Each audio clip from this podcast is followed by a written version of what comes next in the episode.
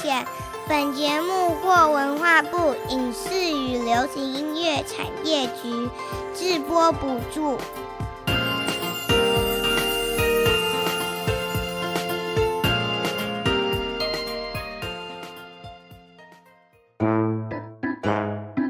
这是哪里呀？这是在说什么呢？哇，我觉得好特别，好有趣哦！让我们带着好奇心遨游世界，跟着凯西一起去冒险。Let's go！还是要冒险。凯西制作主持。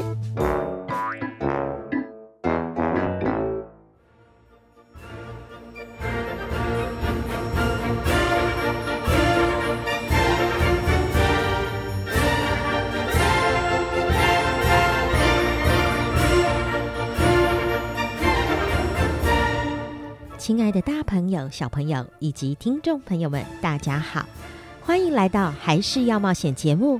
我是主持人凯西，很开心能与听众朋友们一起带着好奇心认识世界。在今天的节目，要带大家去一趟土耳其。相信许多人最近在新闻中看见土耳其的消息。土耳其因为百年大地震造成非常严重的灾害。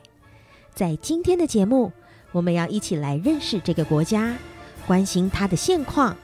除此之外，今天也与小朋友们聊一聊什么是难民，为什么会有这一群人呢？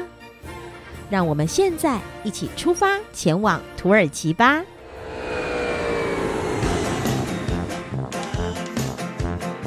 今天你要去哪里呢？跟着我一起飞吧！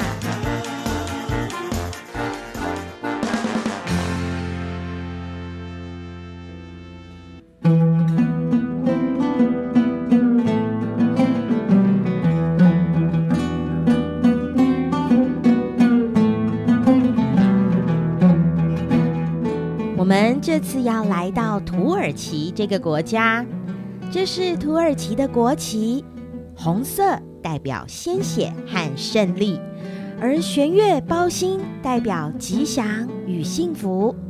卢卡哥哥，你知道土耳其在哪里吗？我知道土耳其冰淇淋，印象中土耳其是不是在欧洲呢？卢卡哥哥，你答对喽。土耳其是位在欧洲以及亚洲的连接处，是很重要的地理位置。它的周边有许多的国家，例如在东边有亚美尼亚、伊朗、伊拉克和叙利亚，西边则有希腊以及保加利亚。虽然是属于欧洲，但是觉得会有许多不同的族群聚集在这里呢。真的是这样哦。土耳其人一直认为自己是突厥的子孙。土耳其这个词在突厥语的意思是突厥的领土，因为他们有很悠久的历史，所以在土耳其也有很多的古迹哦。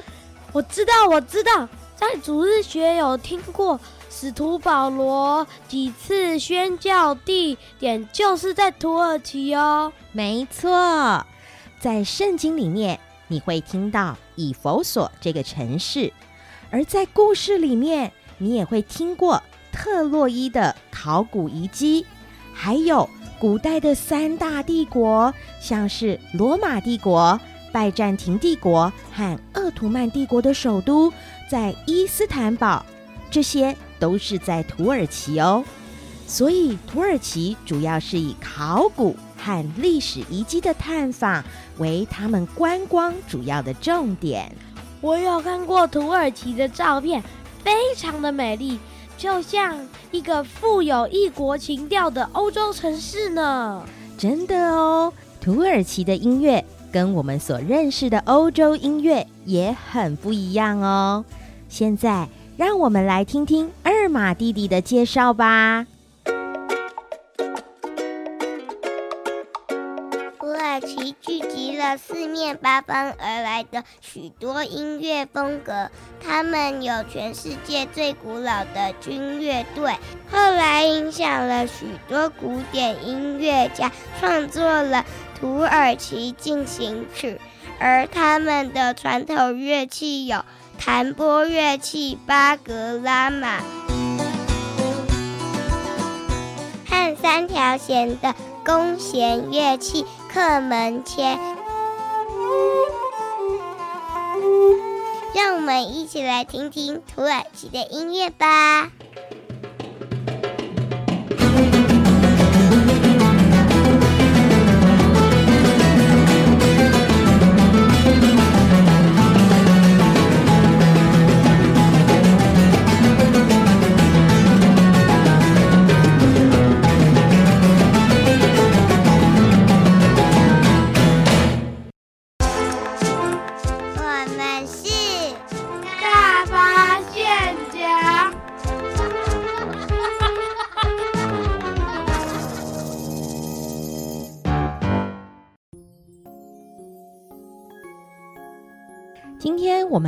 现家邀请到的小来宾是路卡哥哥，我们欢迎路卡哥哥。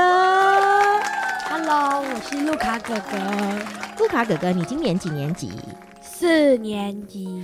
哇，今天我们介绍的国家是土耳其，你之前有听过这个国家吗？有哦。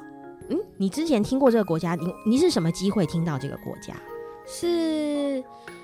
我其实有一点忘记我是怎么样知道的，但是就是听到大人在讲，我就是有顺便记得一下，或者是看百科之类的。哦，有没有就是我们去一些观光景点的时候，有有特别的冰淇淋？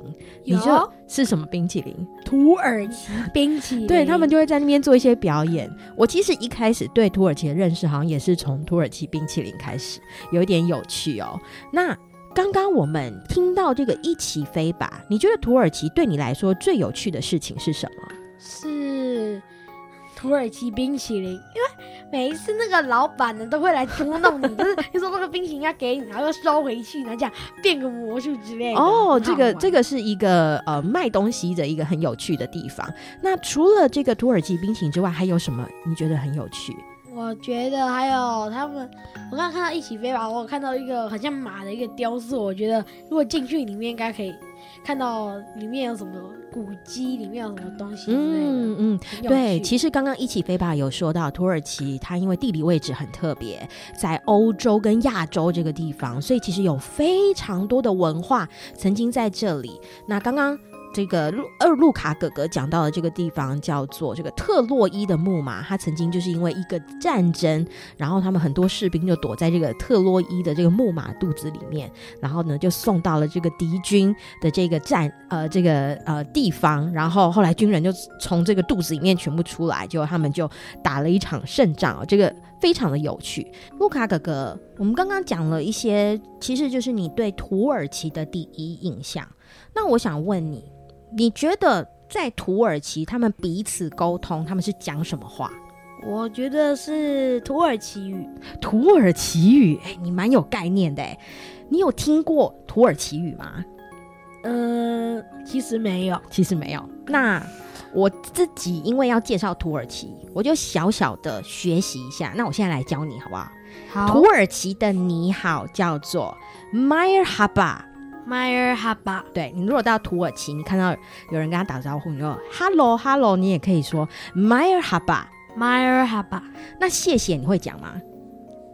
我只知道，哎，嗯，你想要讲什么？萨瓦迪卡哦，萨瓦迪卡是泰文，但是它也不是谢谢，也是你好的意思。但是如果在土耳其，你想要跟呃这个表示你有礼貌，想要说谢谢的话，你可以讲 Teşekkürler Teşekkürler，Teşekkürler，Teşekkürler，你好怎么讲？马上忘记 Merhaba。嗯，对对对，Merhaba。那谢谢呢？Teşekkürler。对，Teşekkürler。不要耍我啦！没有，我觉得学一个新的语言蛮不容易的哦。可是如果你真的有机会到土耳其一趟，你可以讲。这个你好跟谢谢，我觉得当地的人听到你讲土耳其语，他们一定会很开心，就好像你在路上，如果你碰到一个外国人，他突然跟你说你好。谢谢你，是不是突然就很开心？哇，你会讲中文，就会有这种心情。我我会觉得很惊讶，我会觉得很惊讶。那我相信，如果你到土耳其，你会讲这个土耳其语，他们也会很惊讶。那接下来，我们先来听一首歌曲。这个歌曲其实许多的朋友们可能也曾经听过，也就是莫扎特的《土耳其进行曲》。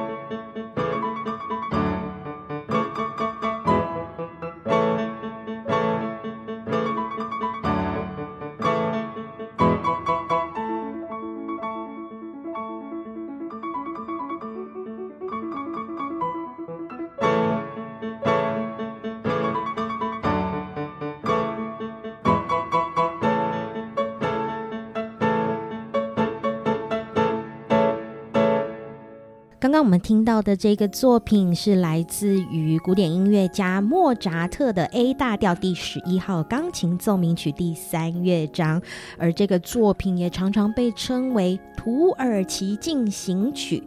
路卡哥哥，你刚刚听到这一首歌的时候，你有什么感觉啊？很耳熟，很耳熟，然后。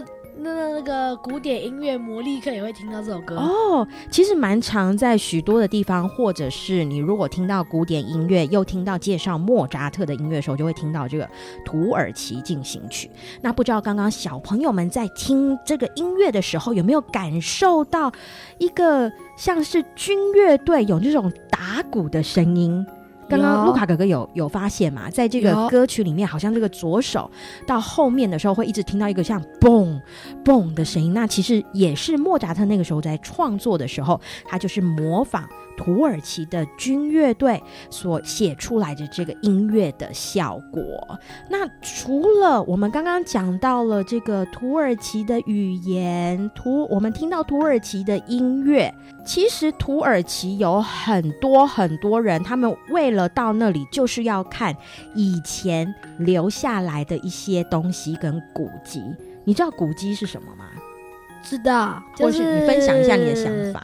我觉得古迹就是呢，要怎么说才好？用你用你的方式，很久以前盖的房子，嗯，对，不然就是以前的人，人他们做的作品哦，然后有被留下来，对，是是像那个金字塔哦，有一些古迹还不错，它就是留在陆地上，你可以看到，譬如说有些建筑，它没有被。因为战争或者是因为太老旧垮掉而毁坏，它一直留着。譬如说，以前有很多的教堂，对不对？到现在还留着的。那我们可以看到里面有一些画家的作品，但是有一些，譬如说刚刚路卡哥哥讲到的这个以前人所用的东西留下来，它常常是会在哪里发现？呃，地底。对，所以考古学家他们。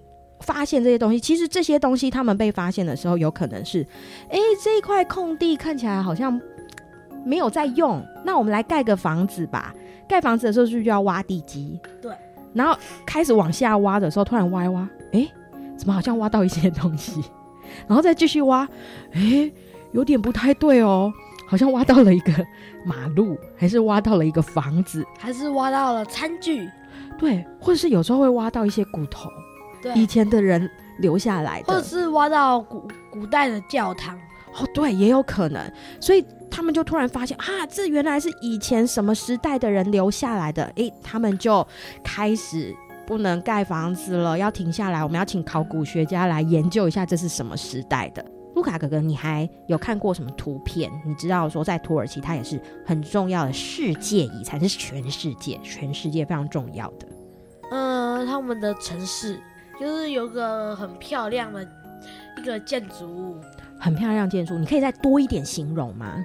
长得很像教堂，长得很像教堂，圆圆的屋顶。对，其实，在土耳其蛮常看到这样子一个圆圆的屋顶，因为他们有很多的清真寺，然后那个屋顶都圆圆的。那路卡哥哥，你刚刚讲这个城市是土耳其的首都吗？对，对你，你记得土耳其首都叫什么？忘记了，忘记了。土耳其的首都是伊斯坦堡。哦，想起来了，伊斯坦堡。嗯，这个城市它也是经历了罗马的统治，然后呢，那个拜占庭帝国跟鄂图曼帝国，所以这一个城市有这三个文化都经历过，所以它是非常多的建筑跟古迹都存在在这个城市，它就特别被保护。接下来，凯西想要再跟各位小朋友们分享一首土耳其进行曲，这是来自于古典音乐家贝多芬所创作的。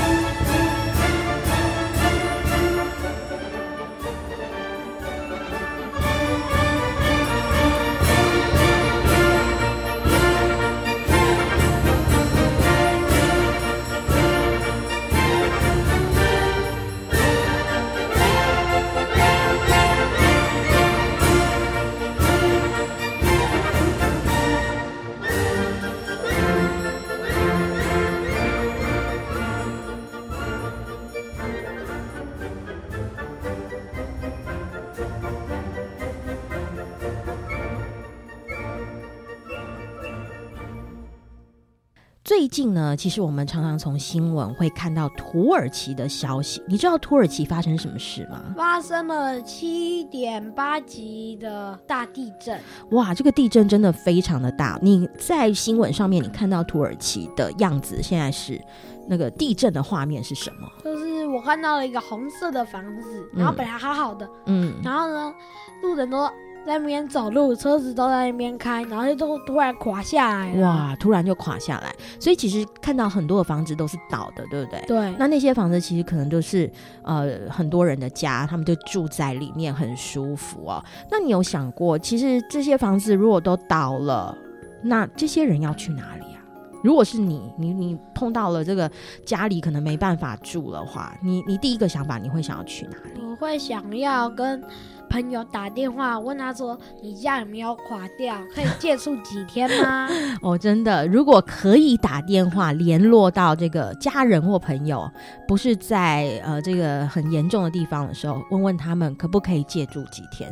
但万一如果也没办法，是不是被迫就要离开自己这个住的地方？譬如像，其实这一次地震很严重，是除了土耳其之外，叙利亚这个国家也很严重，欸，哎。而且叙利亚其实长时间都在战争，所以他们的房子都已经很很破烂，都真的没有办法住。他们就有很多的人全部就逃到了土耳其。那这一群人其实就叫难民。你知道难民是一群什么样子的人？就是被迫离开自己的国家，像战争跟天灾，就有可能要被迫离开。嗯，那其实你有想过说，这些人他们离开了自己的家里？他们到了另外一个国家，他们第一个会碰到的问题是什么？语言不通。语言不通哦，譬如说，哎，我到了这个土耳其，那我说，哎，请问有没有地方可以住啊？这个就讲不通了，对不对？对啊。那还有，你觉得你还会想到什么问题？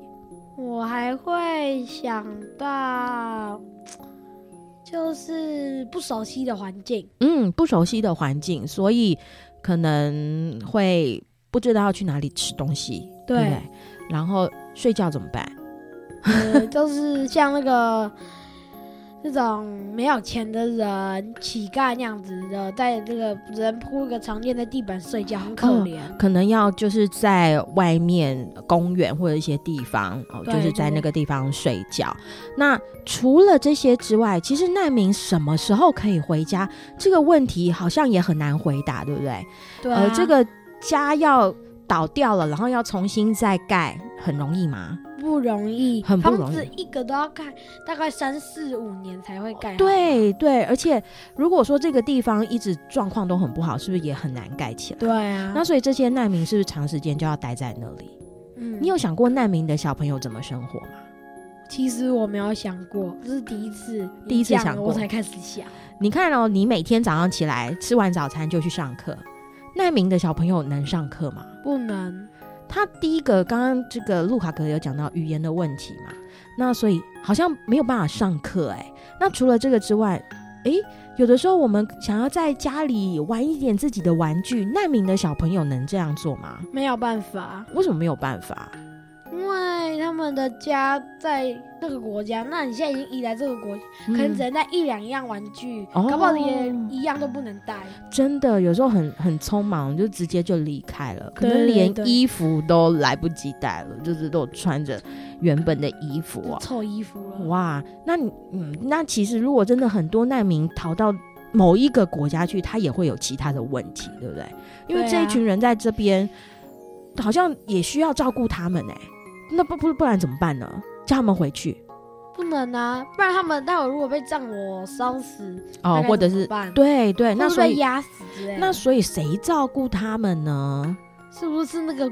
土耳其的政府在照顾他们呢？的确是哦。那其实土耳其，我觉得真的也很不容易，因为他们自己现在也碰到了很严重的天灾哦。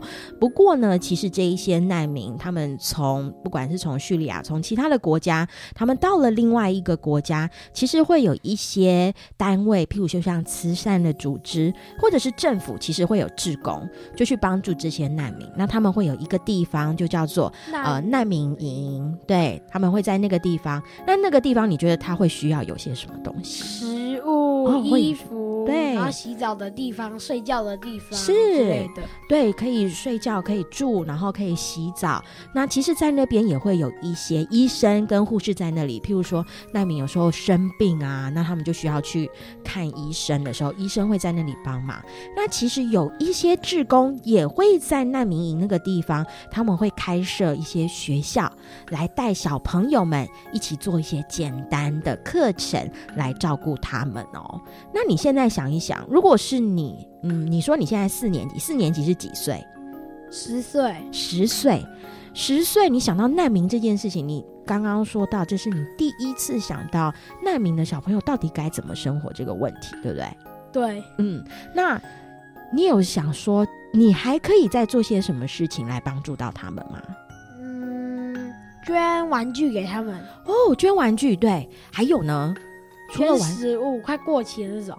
哦，除了快过期之外，其实我们也可以捐一些不会快新鲜的新鲜的食物，对，譬如说一些罐头可以保存比较久的一些食物，让他们也是可以吃到有肉有菜。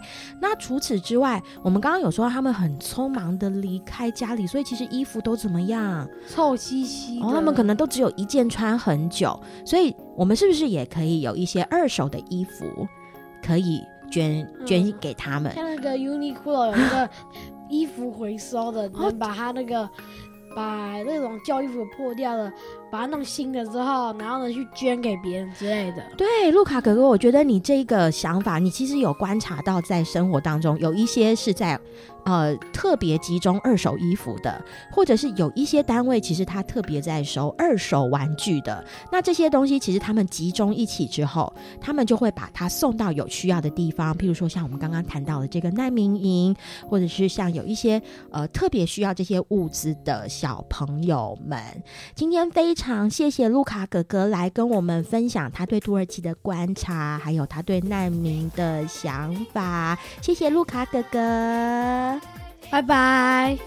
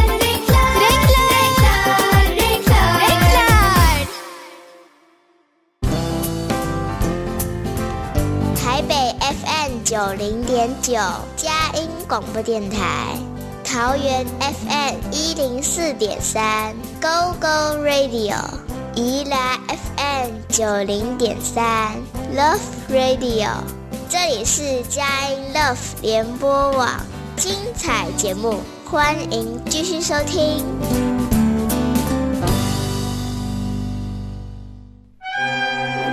二十世纪伟大的科学家爱因斯坦在移民美国之后，虽然身为知名物理学教授，但他生活依然保持朴素，几乎从没有买过新衣，每天上街都穿得破破烂烂。那天，他又穿着那件破大衣在纽约街头散步，巧遇一位老友，老友指着他那件已经破了洞的大衣说：“哎，老朋友。”你这一身打扮和纽约的环境、纽约的人都太格格不入了，赶紧啊换一件大衣吧。嘿，有这个必要吗？这里的人又不认识我，我只想自由自在当我自己。几年以后，爱因斯坦发现了相对论，名满天下。当他又一次在街头碰到那位老友时，老友指着他依然没有换掉的大衣说：“嘿，爱因斯坦，你现在可是世界名人啦，大家都认识你，总该换掉这件破大衣了吧？既然大家都已经认识我了，那我就更没必要换掉这件衣服了。”亲爱的朋友，人一生所追求的价值，不应该随着名利地位而有所改变。追求心灵的富足，远比生活中奢华的装饰品来得更为有益处。分秒守护城市心灵，佳音 Love 联播网。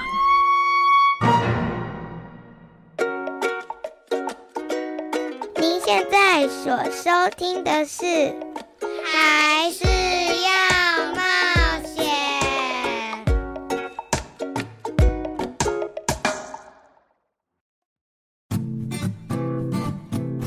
深入探险。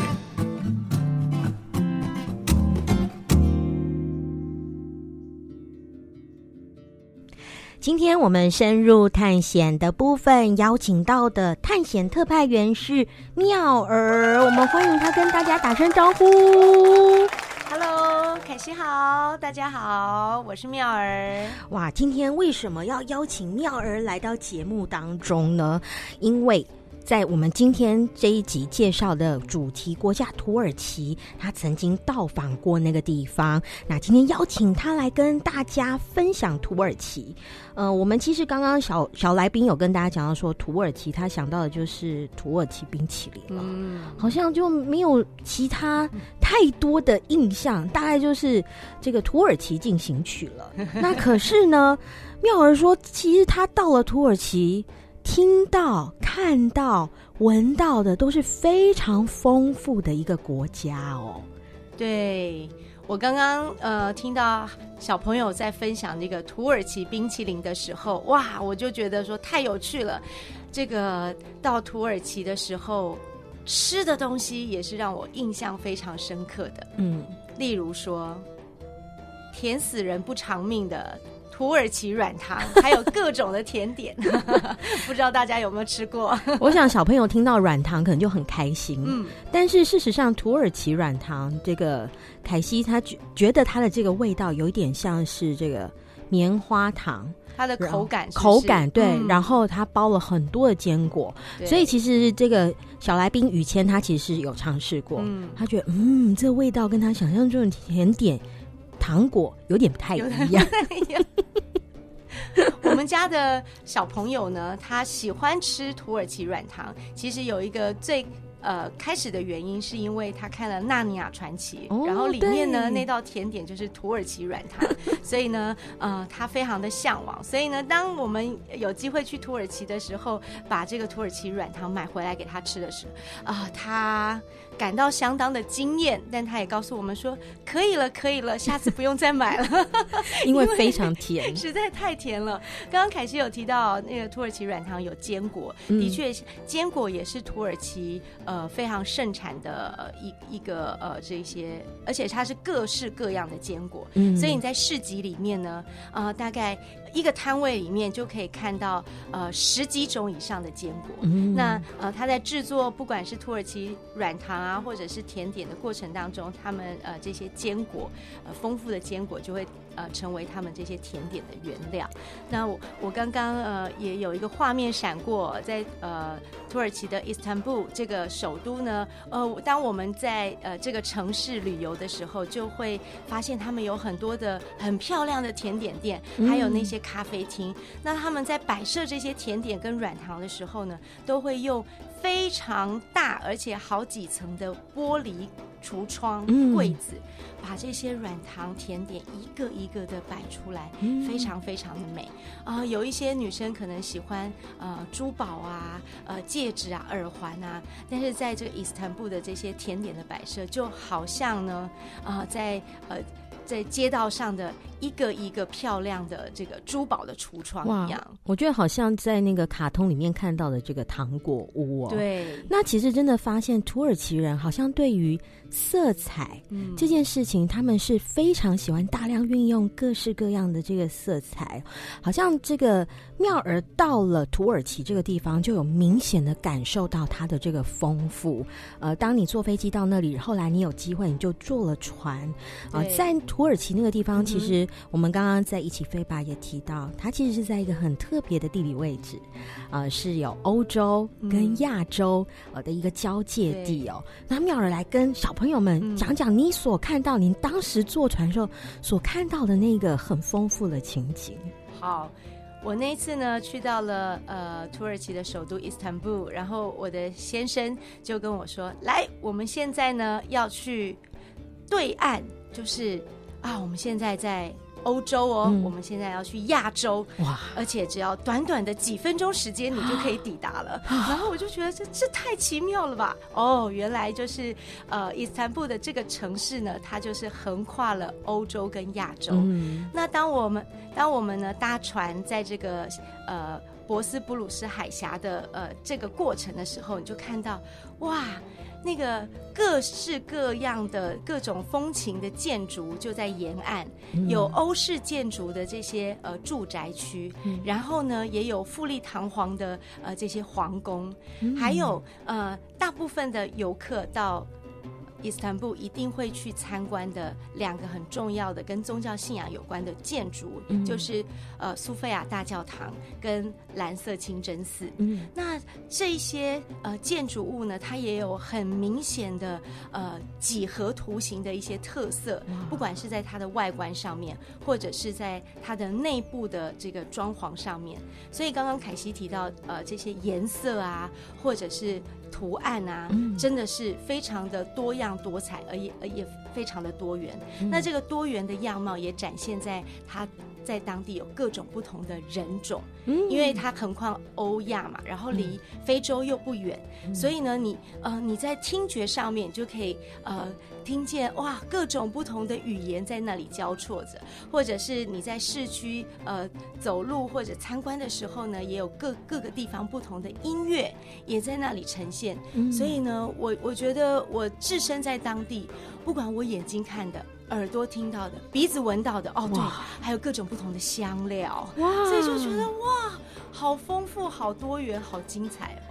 嗯，等呃，谢谢妙儿来跟我们分享。刚刚讲到这么丰富的这个土耳其，不管是从视觉、听觉、味觉，都冲击着我们哦。我们先来听一首歌曲，等一下继续，请妙儿再来跟我们分享她所看见的土耳其。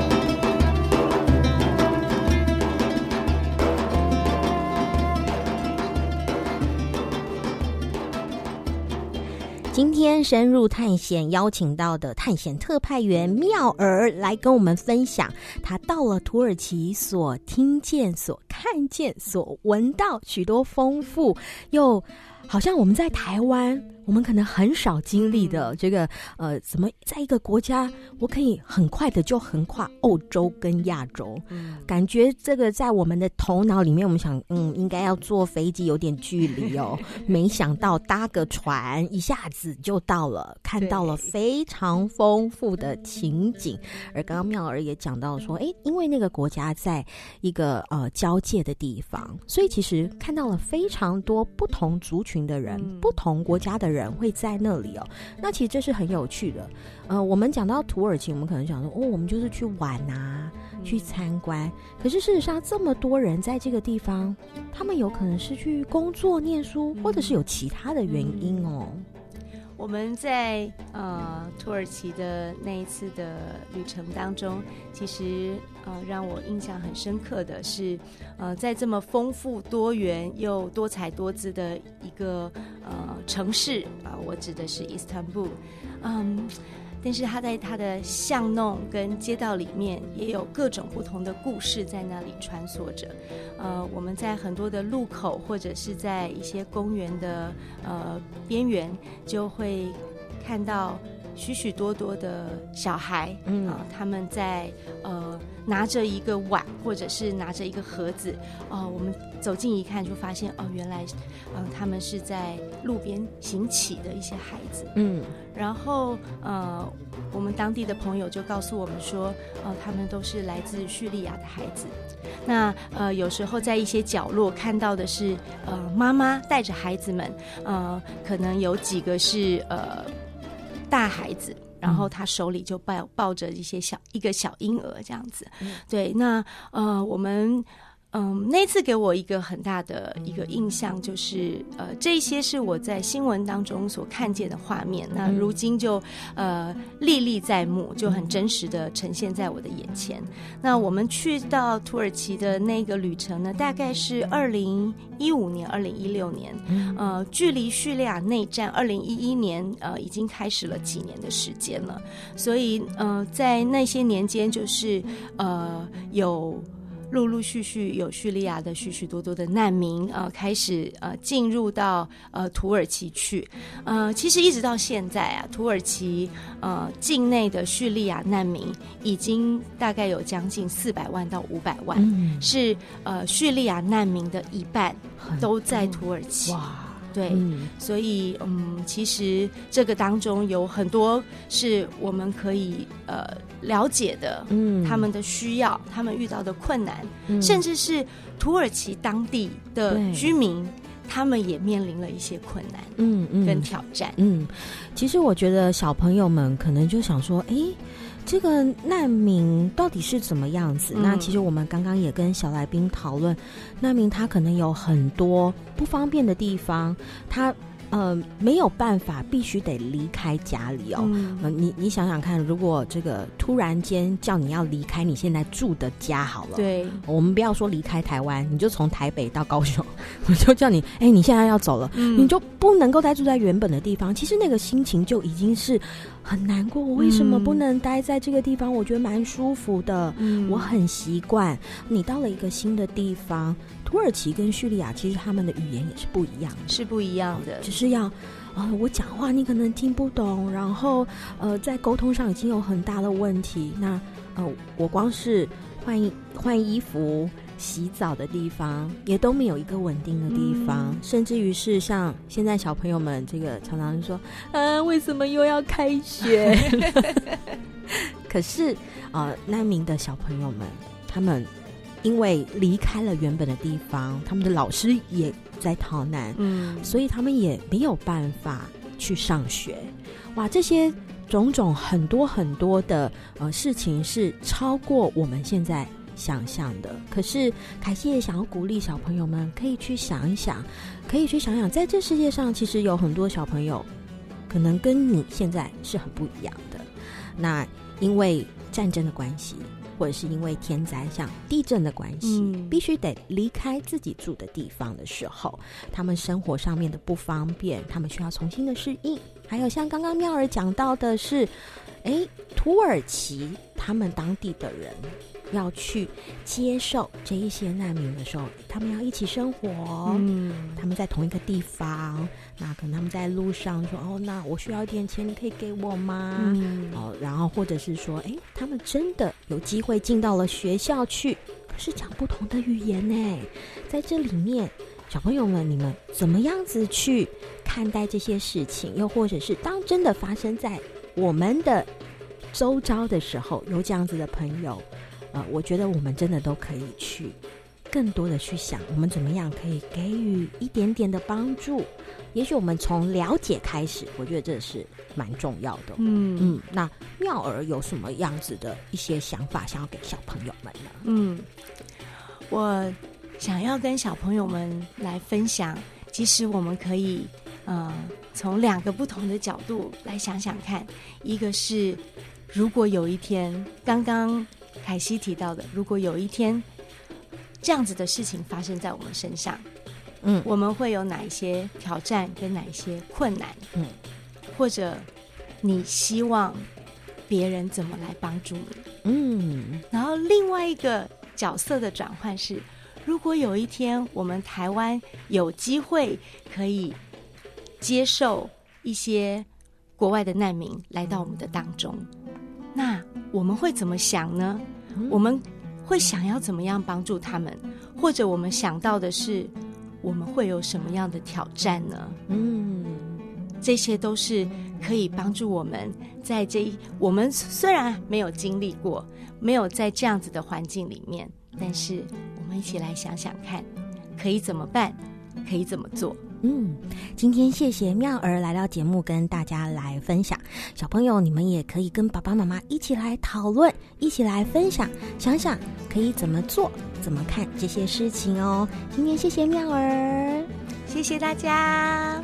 下个礼拜我们还是要冒险，继续凯西一同去冒险。拜拜。